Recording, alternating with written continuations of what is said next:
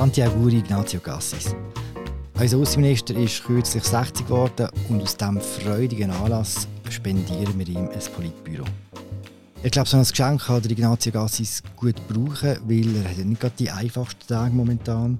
Streit mit China, Streit mit dem Bundesrat, Streit mit Europa, Streit mit fast allen. Warum hat der Ignazio Gassis eigentlich so ein schlechtes Image? Was macht er dagegen? Wie gut oder schlecht ist er tatsächlich? Und macht der Gassis die Legislatur fertig? Über das reden wir heute im Politbüro, im Podcast von Tamedia zu der Schweizer Innenpolitik. Mein Name ist Philipp Loser und ich rede heute mit Raffaela Birrer in Zürich, sogar im gleichen Studio. Hallo Raffaela. Und mit, und mit äh, Markus Häfliger und Christoph Lenz in Bern. Ciao zusammen. Hallo zusammen. Hallo. Gewählt ist mit 125 Stimmen. Est élu avec 125 voix. Nationalrat Ignazio Cassis. Ignacio Cassis. Das war im Jahr 2017. Gewesen. Noch ist alles möglich. Ignazio Gassis, neuer Bundesrat. Könnt ihr mich in die Zeit zurückführen? Was für ein Politiker ist dort in die Regierung gewählt worden?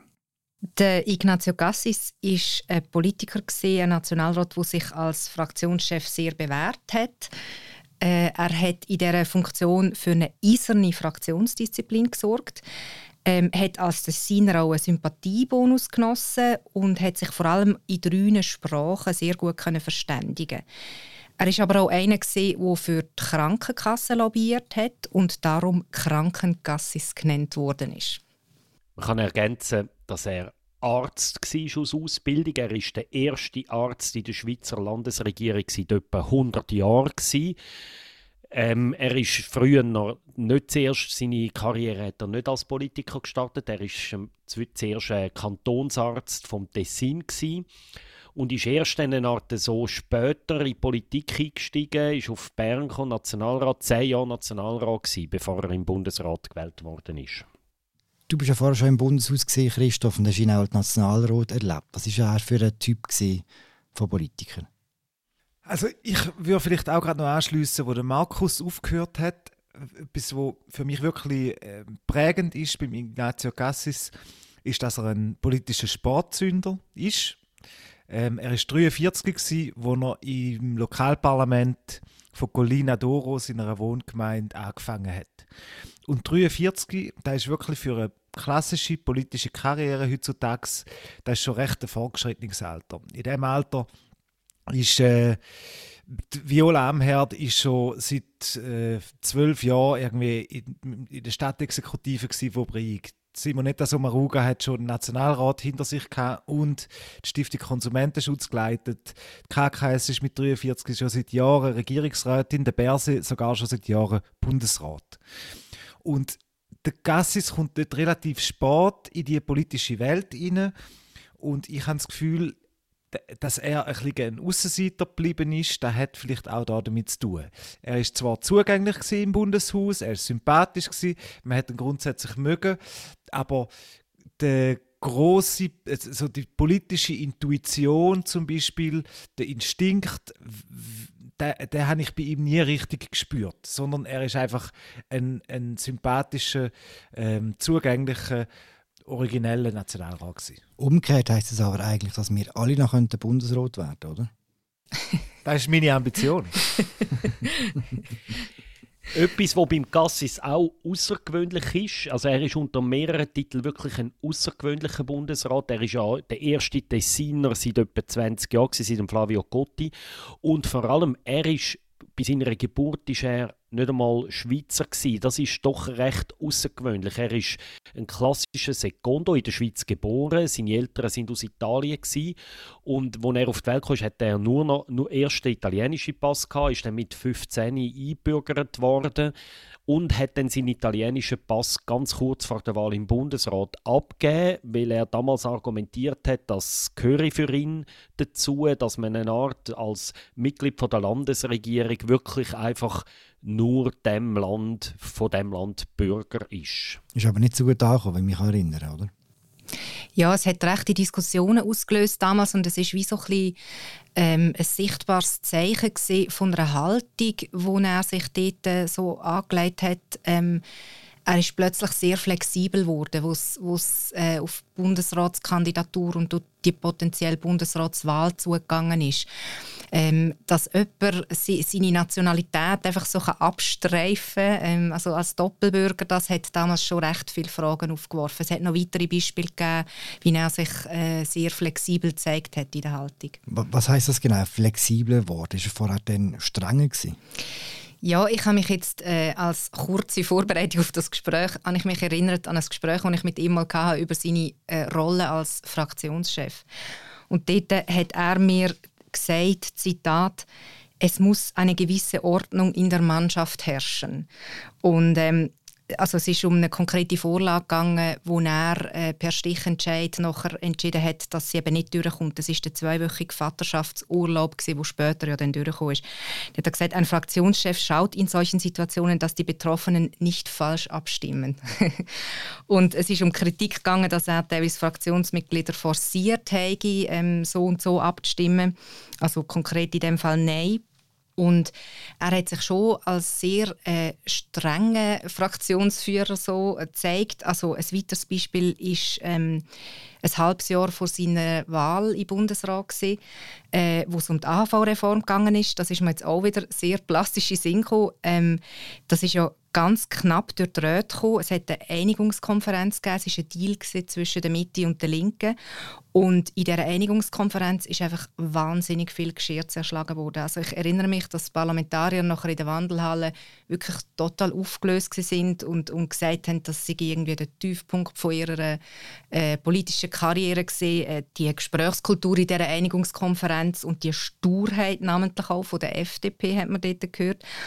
Und das ist so etwas wie, wo beim Gassis nachher auch noch recht lange nachgewirkt hat. Also sicher auch einer der Gründe, warum er äh, einen schwierigen Start nachher auch hat im Bundesrat, also von Anfang an von, von linker Seite sehr stark kritisiert worden ist.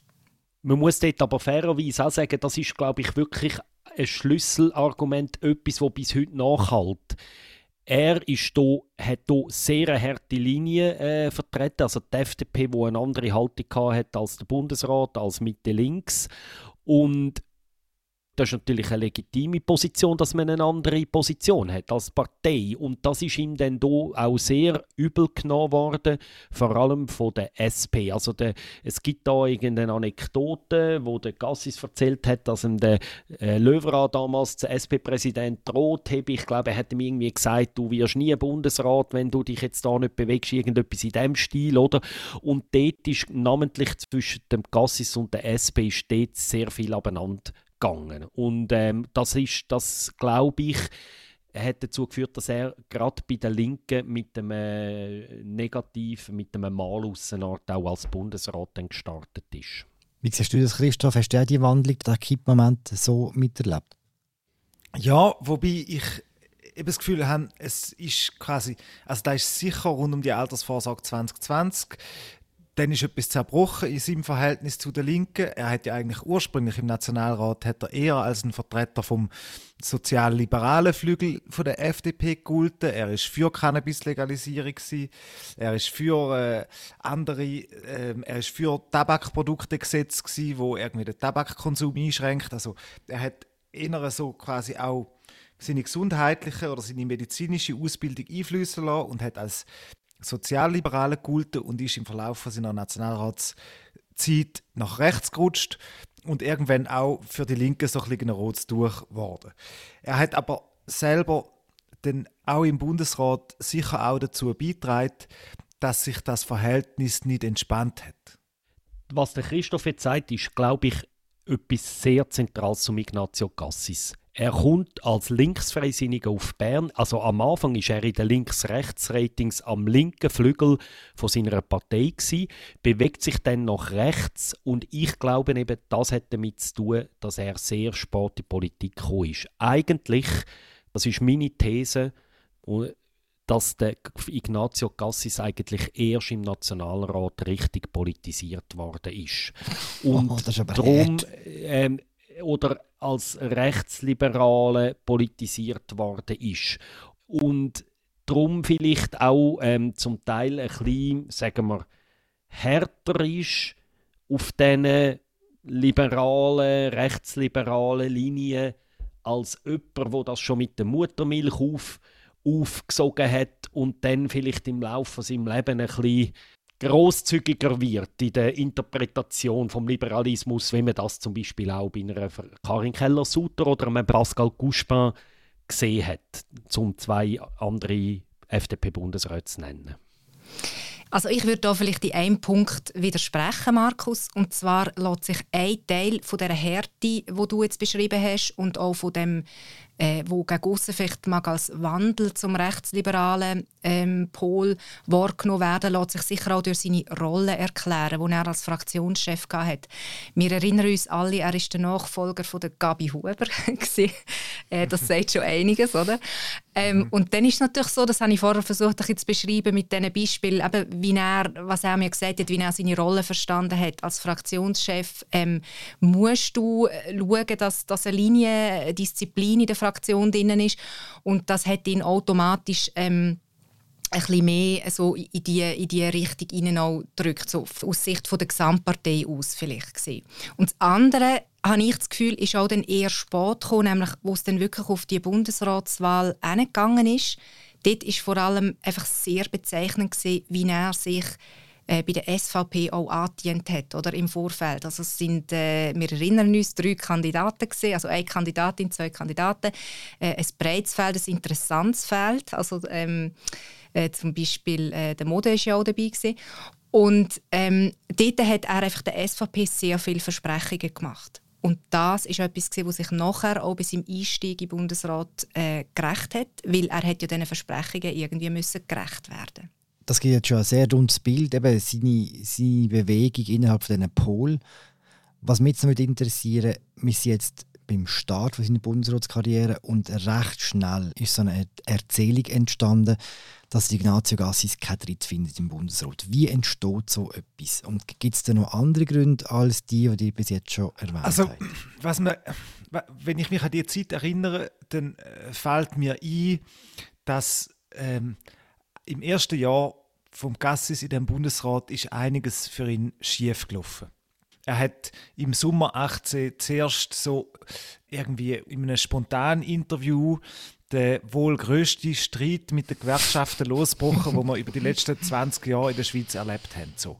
Das war der acht Tage, vier Tage Streit, wo der Gassis so ein salopp gesagt hat, ja, Gewerkschaften müssen sich dann halt mit dem abfinden, dass der Lohnschutz in dem Punkt geschwächt wird, weil die EU ähm, macht auch kein Zugeständnis. Ähnlich ähm, seine Äußerungen über die UNRWA, ein Hilfswerk, das von der Schweiz unterstützt wird, äh, wo versucht, ähm, palästinensische Flüchtlinge irgendwie auszubilden, wo er gefunden hat, das Hilfswerk sei ähm, womöglich Teil vom Problem im Nahen Osten. Auch dort weicht er irgendwie aus Unachtsamkeit vielleicht von der Bundesratslinie ab in einer öffentlichen Aussage und da bläst einfach extrem zurück. Und dann natürlich, was, was Raffaella er, erwähnt hat, der Cassis, dort hat ihm vielleicht wirklich der politische Instinkt gefehlt, hat der SVP in seiner Bundesratskampagne versprochen, ich drücke den Reset-Knopf äh, mit im Europa-Dossier. Und wenn, wenn, wenn wir alle dann schon etwas gewusst haben, ist, dass der Reset-Knopf nicht existiert. Aber im Gassis hängt das Versprechen irgendwie wie ein Zentner schweren Stein um den Hals und er, er kämpft mit, bis heute mit dem Versprechen, das er abgegeben hat, wo ihm seine Chancen, behaupte ich, in der Bundesratswahl nicht erheblich gesteigert hat, weil er sowieso der attraktivste Kandidat war für die SVP aber wo ihm bis heute halt irgendwie ähm, ja, das Leben schwer macht. Die Beispiele, die Christoph erwähnt hat, oder, die sind wirklich im Sommer 18 gewesen, eben die 8-Tage-Aussage und die UNRWA und das Verrückte an diesen beiden Beispielen ist, dass was er hier gesagt hat, ist nicht einfach falsch gewesen. Also zum Beispiel über die 8-Tage-Regel und den Lohnschutz hat er gesagt, das unter anderem hat er in dem Interview gesagt, das ist eine fast religiöse Frage für beide Seiten, also für die EU. Und er hat recht mit dem, oder? Dort sind tatsächlich sowohl die EU wie auch die Schweizer Gewerkschaften, beide Seiten sind extrem fundamentalistisch unterwegs. Er spricht das an, sagt, dass man sich vielleicht auch auf Gewerkschaftsseite muss bewegen, dass es der Lohnschutz vielleicht auch mit anderen Maßnahmen gewährleistet ist. Was er sagt, ist richtig. Was hier einfach das Ungeschickte war, wie er es gesagt hat, unvorbereitet, überfallmäßig. Das hat natürlich ist ein Steilpass für seine Gegner und bei der UNRWA gleich auch dort, dass er Kritik, das, das Hilfswerk hat Problem, das Palästinenser Hilfswerk.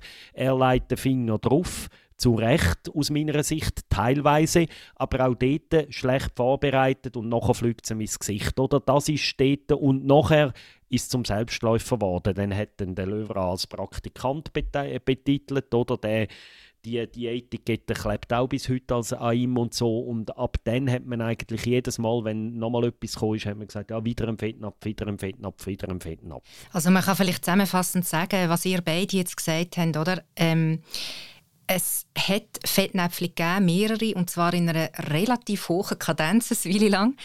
Äh, gleichzeitig hat sich dann aber durch die paar Fettnäpfe hat sich dann das Narrativ wie verselbstständigt, dass er eben so ein bisschen der Lehrling, eben äh, unter, unter gütiger Beihilfe der Linken, vom Löwra, äh, dass er der Lehrling sei im Bundesrat und irgendwie so ein bisschen unbedarft und so. Und ich bin sehr bei Markus, äh, wenn er sagt, eben, dass teilweise die Aussagen, die er gemacht hat, inhaltlich ja eine Berechtigung gehabt. Also beispielsweise jetzt mit dem Gewerkschaftenstreit. Da sind ja die Fronten wirklich verhärtet gewesen, runde Tisch nach und nachher.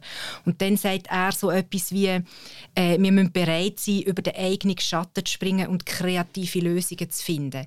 Äh, ich finde jetzt das per se noch kein Skandal. es ist einfach so ein bisschen Ausdruck davon. Ähm, auch das mit dem Reset-Knopf, wo der Christoph vorher gesagt hat, ist Ausdruck davon, wie er kommuniziert. Und die Art zu kommunizieren ist für einen Bundesrat doch einigermaßen neu gewesen. Vor allem, wenn man sieht, wer seine Vorgänger war. Oder?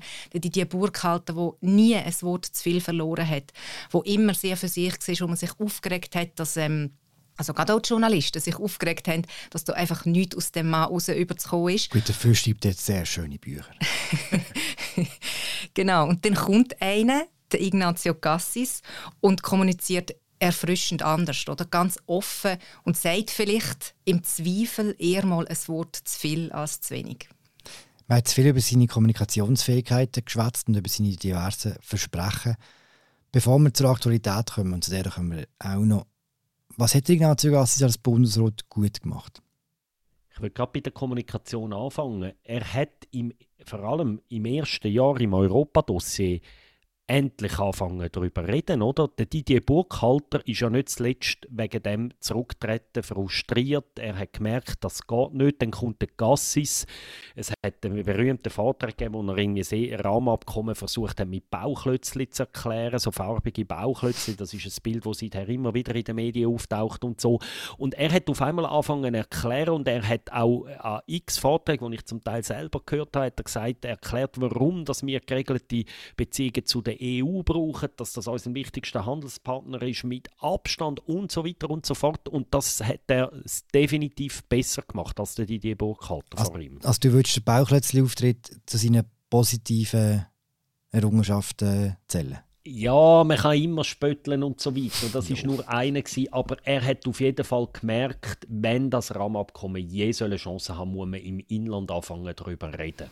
Genau, das finde ich sehr auch. Und ich, ich, wür, ich würde den Bauchklötzli-Auftritt äh, auf die positive Seite äh, legen, weil es ist tatsächlich so gewesen, dass das total verknurrt war damals. Und er hat genau gewusst, er muss bei der Kommunikation anfangen, er muss eine breite Debatte anstoßen. Und man hat von Anfang an gemerkt, auch mit diesen teilweise umstrittenen Äußerungen, die er in anderen Dossiers gemacht hat, er ist ein Bundesrat, der sehr stark so funktioniert über einmal einen Versuchsballon steigen lassen, oder? einmal eine Debatte anstoßen, einmal schauen, was dann passiert. Manchmal hat es dann recht geklopft.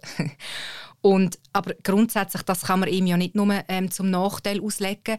Allerdings was man dann schon muss sagen ist, das ist wertvoll, so öffentliche Debatten anzustoßen irgendwann muss es dann einfach passieren, dass wenn die Debatte entsteht und ganz viele Stimmen mitreden, dass dann der Bundesrat wieder kommt und dann die Führung übernimmt in dieser, in dieser Debatte.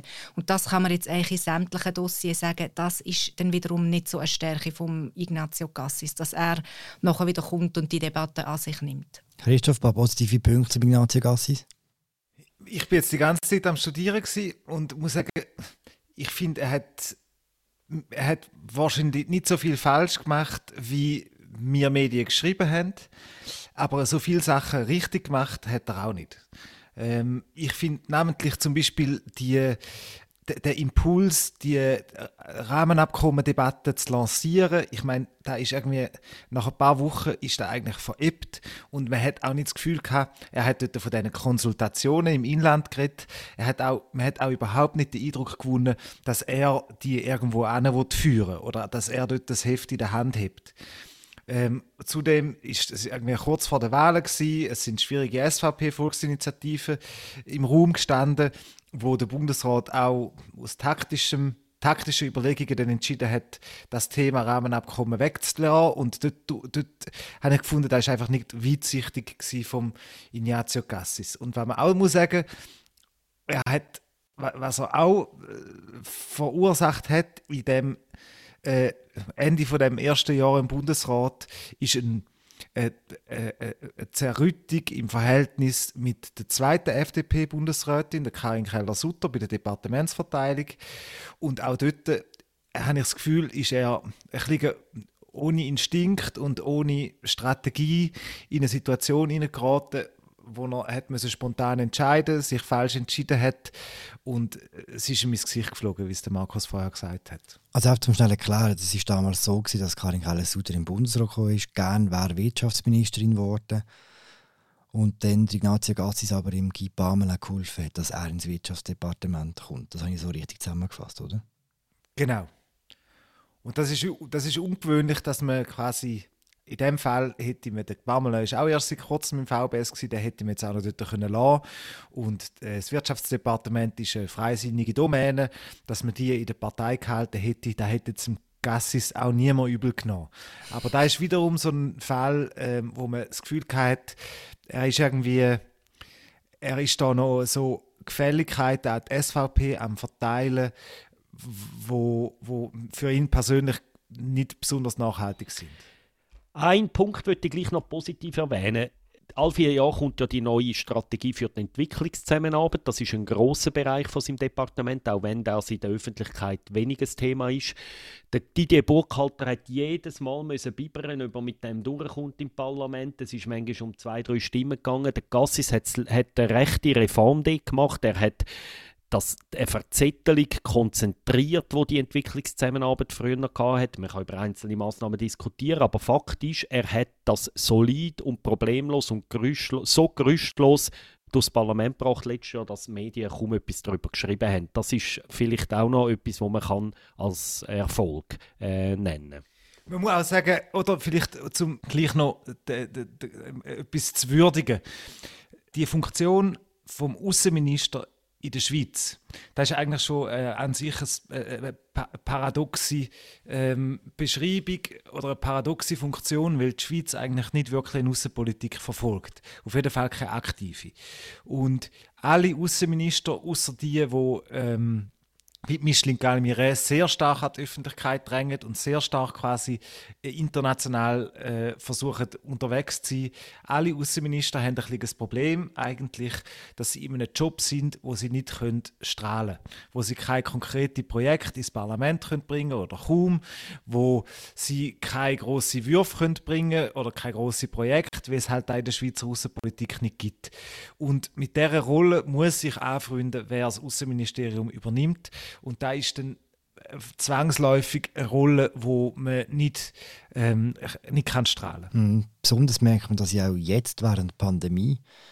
Äh, also Corona macht Ignazio Gassis fast schon unsichtbar und das merken auch die Satiriker im Schweizer Fernsehen. Hört mal hier. In letzter Zeit hat sich auch viel bei Deville um den Bundesrat gedreht. Und jetzt habe ich bei meiner Recherche etwas herausgefunden. Habt ihr das gewusst? Es gibt noch einen siebten Bundesrat. Haben das gewusst? Wirklich wahr. Es gibt einen siebten Bundesrat. Er kommt aus dem Tessin und heißt Fabrizio Gassis. Ähm, Ignazio. ja. Ganz grundsätzlich, als Bundesrat ist es schon eher schwierig, wenn man plötzlich nicht mehr vorkommt während so einer Pandemie, oder? Ja, natürlich ist das schwierig. Ich äh, finde jetzt allerdings einfach, dass es äh, nicht nur der Ignazio Gassis ist. Also beispielsweise äh, Diola Amherd ist ja zuletzt jetzt auch nicht mehr an jeder PK immer äh, omnipräsent gewesen. Und ähm, das jetzt irgendwie ihm anzulasten, wenn seine Dossier so offensichtlich nicht äh, im Vordergrund stehen, das, das finde ich jetzt auch nicht so korrekt. Ähm, was natürlich bei ihm speziell ist, ist so das Kontra kontrastiert mit seinem beruflichen Background, den er hat, oder? Als ehemaliger Kantonsarzt, als Mediziner, als Gesundheitsspezialist wäre er ja eigentlich auch prädestiniert, beziehungsweise würde man gerne wissen, was hat er für eine Haltung, wie sieht er das Ganze. Und er wird halt jetzt durch die Konstellation von der Departementsverteidigung wird er so ein bisschen in die zweite Reihe gedrängt. Was beim Ignazio Cassis noch dazukommt, warum seine Abwesenheit das Problem für ihn selber darstellt, ist, dass man innerhalb von der FDP hat man Angst, dass man bei den nächsten Wahlen den zweiten Bundesratssitz nicht heben kann. Sollte der Negativtrend von der FDP weitergehen, dann kommt der unter Druck. Und äh, somit gibt es wie ein internes Rennen zwischen der KKS und ihm, wer ähm, sitzt auf dem sicheren Stühle und wer auf dem Wackelstühle. Und dort ist natürlich mediale Präsenz in dem Rennen durchaus entscheidend. Und sein Nachteil ist tatsächlich, dass er mit seiner Funktion nicht so viele Gelegenheiten hat zum Strahlen. Und wenn er dann die Gelegenheiten schaffen will, wie in den letzten paar Monaten, ähm, dann sind sie auch nicht immer dermaßen überzeugend. Es hat tatsächlich ähm, spürt man das äh, Bemühen vom Cassis mehr mit Positivgeschichten in den Medien vorzukommen. Also er hat auch seine Kommunikationsabteilung massiv umgebaut, personell in den letzten äh, Monaten. Er ist viel offensiver geworden. Er ist auch, es ist auch professioneller geworden. Jetzt, das ist sehr wohl im Guten gemeint auch, aber auch viel proaktiver und so wirklich die Pointe von dem war, oder? Der Gassis war kürzlich im Nahen Osten, gewesen, also im Oman, Libanon, Irak. Ähm, eine grosse Reise über die Ostern und dort hat er dann auch Embedded Journalists mitgenommen, also eingebettete Journalisten, unter anderem der Chefredakteur vom Blick wo dann da wirklich äh, sehr äh, liebevolle Einschaltungen gemacht hat aus irgendeiner Moschee in Oman und anderen Brennpunkten der Weltpolitik, wo er dann äh, auch sich revanchiert hat für die Mitreisemöglichkeit, indem er dort dann auch sehr äh, nette Interviews gemacht hat, wo dann der Außenminister aus Blickmikrofon gerade selber in der Hand hat. okay, die sagen, der Stab wird ausgebaut ist denn das quasi etwas, was etwas nützt? Also wenn, wenn ein Bundesrat mehr Öffentlichkeit will, tut er einfach quasi Mitarbeiterinnen und Mitarbeiter anstellen, die ihm die Öffentlichkeit geben. Funktioniert das so einfach? Also beim Gassis ist es so, er hat sicher andere Leute angestellt. Leute, die ähm, besser geeignet sind für eine offensive Medienarbeit, wie die, die er vorher hatte. Ich weiß nicht einmal, ob das Stellenetat insgesamt wirklich gewachsen ist bei ihm, aber er hat einfach Leute ausgewechselt. Und das, das spürt man inzwischen, oder in den letzten paar Wochen hat man es stark gespürt, dass der Gassis präsenter ist und präsenter wird sein. Aber ähm, eine offensive Kommunikation ist nicht immer eine gute Kommunikation. Und was man schon vielleicht auch noch ergänzend kann sagen ist, ähm, über viele Jahre hinweg ist es unter Journalisten äh, bekannt gewesen, ein offenes Geheimnis gewesen, dass die Kommunikationsabteilung vom EDA wirklich äh, die am schlechtesten organisiert ist. Ähm, es ist wahnsinnig lang gegangen, bis man eine brauchbare, allenfalls brauchbare Antwort bekommen hat. Ähm, da, sind, da hat der Gassis äh, sehr viele Reformen eingeleitet, also personeller Natur, aber dann auch Umstrukturierungen. Das ist, das ist schon spürbar. Und letztlich können sich auch so Umstrukturierungen dann doch in der öffentlichen Wahrnehmung dann wieder schlagen. Wenn nämlich so ein der Austausch zwischen Departement und Medien besser funktioniert, dann gibt es automatisch auch mehr Berichterstattung. Egal in welche Richtung die dann geht, oder? Und es kann durchaus auch im, im Interesse von der Öffentlichkeit sein, wenn so ein Departement ein bisschen anfängt, mehr kommunizieren. Mhm. Ganz aktuell steht der, äh, unser Außenminister in der öffentlichen Wahrnehmung wieder mal nicht ganz besonders gut da. Könnt ihr mir erklären, warum in einem von seinen Kerndossiers, der Beziehung zur EU, er so allein scheint im ganzen Bundesrat, so isoliert? Du untertreibst, Philipp, das ist nicht eines von seinen Kerndossiers. das EU-Dossier ist einfach ungefähr 90 Prozent von seinem Job. Wir, wir müssen es wirklich sagen, es gibt kein Departement, wo sich alles auf, so fest auf ein Dossier konzentriert wie im EDA und das ist eben gleichzeitig auch das Problem von Ignazio Cassis, weil es ist praktisch nicht ein Winner-Dossier, oder? Wenn ein Karin Keller-Sutter oder ein Alain Berset eine Abstimmung verliert oder irgendwo scheitert, aufläuft, hat er noch sechs, sieben, acht andere Dossiers, wo er vielleicht punkten kann. Und das ist im EDA extrem schwierig. Und dann hat man in den letzten Monaten schon den Eindruck gehabt, der Gassis vermag es nicht, in diesem Dossier seinen eigenen Stempel aufzudrucken oder zumindest das Dossier so zu managen, dass der Bundesrat fähig ist, eine Position zu entwickeln äh, in dieser Rahmenabkommenfrage. Ich meine, wir befinden uns jetzt irgendwie wenige Stunden vor dem Flug vom Guy Parmelin nach Brüssel zu der Ursula von der Leyen, dem ersten äh, so hohen offiziellen Aufeinandertreffen von diesen Präsidenten seit ähm, seit weit über einem Jahr. Und der Bundesrat ist offensichtlich nicht in der Lage, sich da darüber zu verständigen, was er genau der EU will sagen Und das ist meiner Meinung nach schon ein Versagen, wo man die Ursache nicht alleine beim Außenminister kann aber wo der Außenminister einen großen Anteil daran hat. Also vielleicht noch zum Vorausschicken, es ist ein sehr, sehr undankbares Dossier. Man kann eigentlich fast alles nur falsch machen. Das haben die letzten Jahre gezeigt. Äh, insofern hat der Ignazio Cassis sicher nicht den einfachsten Job in dieser Regierung. Aber mich denkt es auch, es zeigt sich jetzt halt etwas, wo, wo wir vorher so ein bisschen skizziert haben, äh, auch in seinen Charaktereigenschaften. Er scheint gegen außen wie nicht so gefestigt zu sein, was er überhaupt möchte in dem so wichtigen Dossier, äh, dass auch in dieser langen Zeit sich da keine Haltung entwickelt hat, für was er überhaupt möchte einstehen. Äh, man hört auch sehr viel, wenn man mit äh, unterschiedlichsten Leuten redet, ähm, dass er so ein bisschen fluid ist, was so seine Meinung äh, betrifft oder dass er je nach Gesprächspartner sich anders äußert. Äh, und das spürt man halt bei, bei so einem kontroversen Thema, bei so einem kontroversen Dossier, dass wenn nicht von irgendwo die Führung ausgeht und so die grosse Idee da ist, dass dann alles so ein bisschen zerfleddert und die Debatte automatisch viel, viel schwieriger wird.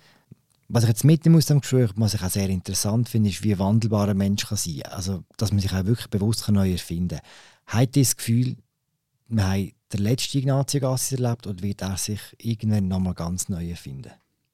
Ich habe das Gefühl, Wandelbarkeit trifft es eigentlich recht gut. Ich, äh, der Eindruck, den ich gewinne, wenn ich über die Biografie schaue, dann ist der, dass er irgendwie Strömungen kann aufnehmen und auf Strömungen reagiert, aber dass, dass Initiative oder die Impuls nicht von ihm selber ausgehen. Und man muss jetzt aber schon sagen, er ist jetzt gleich schon bald vier Jahre im Bundesrat. In diesen vier Jahren hat er nicht mehr so stark auf äußere Einflüsse reagiert. Ich glaube, er hat das Gefühl, er ist, er ist, er ist jetzt in dem Bundesrat, er, er befindet sich dort, er geht nicht mehr so auf die Sachen ein. Er ist natürlich auch eingebettet durch ein Entourage, wo mit seinem Generalsekretär zum Beispiel, Markus Seiler, ehemaliger Nachrichtendienstchef, ähm, sehr bürgerlich ist und wo ihn möglicherweise auch ein bisschen ähm, stützt oder vielleicht sogar steuert. Und ich die, die, die, die nächste Wandlung, die ich mir wirklich im Moment vorstellen kann, ist die, dass er vielleicht vor der Wahl 23 versucht, nochmal einen Schritt auf die Linke zuzumachen, um seine Wiederwahlchancen nochmal zu steigern sonst sehe ich nicht, wo die nächste Veränderung könnte herkommen. Es ist aber natürlich auch eine Frage, tritt er überhaupt nochmal an im 23? Das ist tatsächlich eine Frage, die heute schwierig ähm, zu, äh, zu, beantworten ist.